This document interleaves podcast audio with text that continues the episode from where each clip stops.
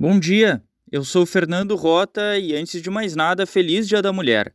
Sobre o tema, não deixe de conferir o Panorama Analisa que foi ao ar no último sábado.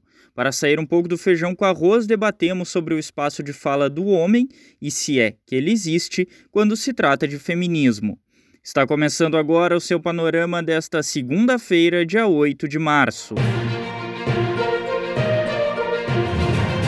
Devido à falta de uma articulação do governo federal, os chefes dos executivos estaduais preparam um pacto nacional contra a Covid-19. Segundo o governador do Piauí, Wellington Dias, do PT, porta-voz do grupo, alguns pontos que podem entrar no acordo são o de proibição de venda de bebidas alcoólicas a partir de um determinado horário e o impedimento de eventos com aglomeração, reporta a Folha. As medidas devem valer até o dia 14 de março. Até o momento, apenas cinco estados não teriam aderido à iniciativa: Mato Grosso do Sul, Tocantins, Rondônia, Acre e Roraima. O Estadão, diferente da Folha, aponta que as regras devem ser divulgadas até o dia 14 de março.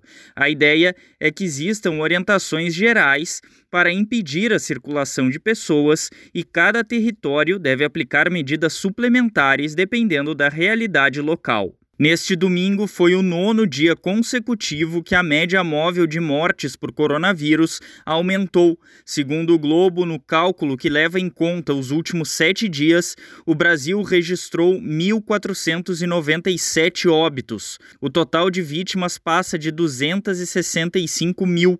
O G1 destaca que a média móvel cresceu 42% nos últimos 14 dias. Até o momento, 3,88% da população população foi vacinada. O Brasil registrou no ano de 2020 mais de 105 mil denúncias de violência contra a mulher, segundo o Ministério dos Direitos Humanos. O relatório divulgado neste domingo, em função do Dia Internacional da Mulher, leva em conta as ligações para o Disque 100 e para o Ligue 180, explica o G1.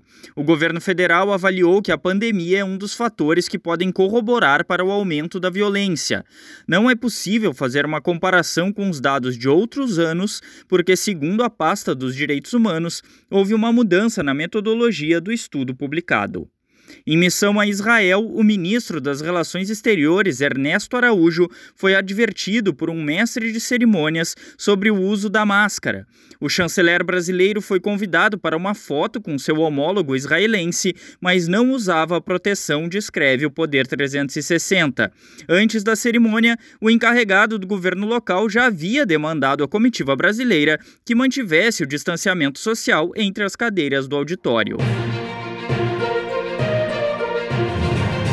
Pelo Brasil, Porto Alegre registra neste domingo 109% das unidades de tratamento intensivo ocupadas, o maior nível da pandemia, reporta Gaúcha ZH.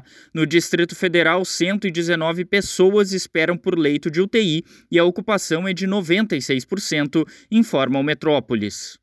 Operações da Polícia Militar e da Polícia Civil do Rio de Janeiro, realizadas entre quinta e sábado, resultaram em ao menos nove mortes, aponta uma matéria da Folha. O jornal lembra que as ações das forças de segurança ocorrem em desrespeito a uma decisão do STF que restringiu este tipo de intervenção durante a pandemia de Covid-19. Dados do Instituto de Segurança Pública mostram que o número de mortes por intervenção policial saltou de 79 em dezembro para 149 em janeiro. No mundo, nesta segunda-feira começa o julgamento do policial Derek Chauvin acusado de assassinar George Floyd. Neste domingo, milhares foram às ruas exigindo justiça na cidade de Minneapolis, nos Estados Unidos, destaca o Globo. A morte de Floyd, ocorrida no dia 25 de maio, foi estopim de uma série de manifestações contra a violência de policiais brancos contra a população negra. As imagens de Chauvin ajoelhado sobre o pescoço de Floyd por quase nove minutos minutos chocaram o mundo. O primeiro passo do julgamento será a escolha do júri.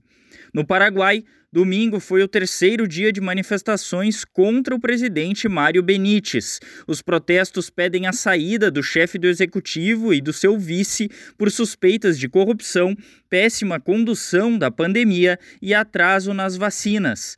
Na sexta, o ministro da Saúde renunciou ao cargo e no sábado Benítez fez uma reforma ministerial. Mesmo assim, o movimento continua, aponta o jornal local ABC. No Paraguai, 3.318 18 pessoas morreram por conta do coronavírus desde o início da pandemia. Esporte: o Palmeiras bateu o Grêmio na final da Copa do Brasil em jogo realizado neste domingo. O Verdão fez dois gols no time gaúcho. Na primeira partida da final, a equipe paulista já tinha conquistado uma vitória por 1 a 0.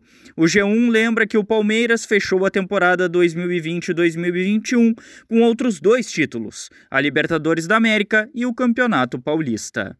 O Panorama é um serviço de curadoria de notícias que utiliza informações coletadas em sites de veículos de comunicação consagrados em todo o mundo. Tenha um bom dia.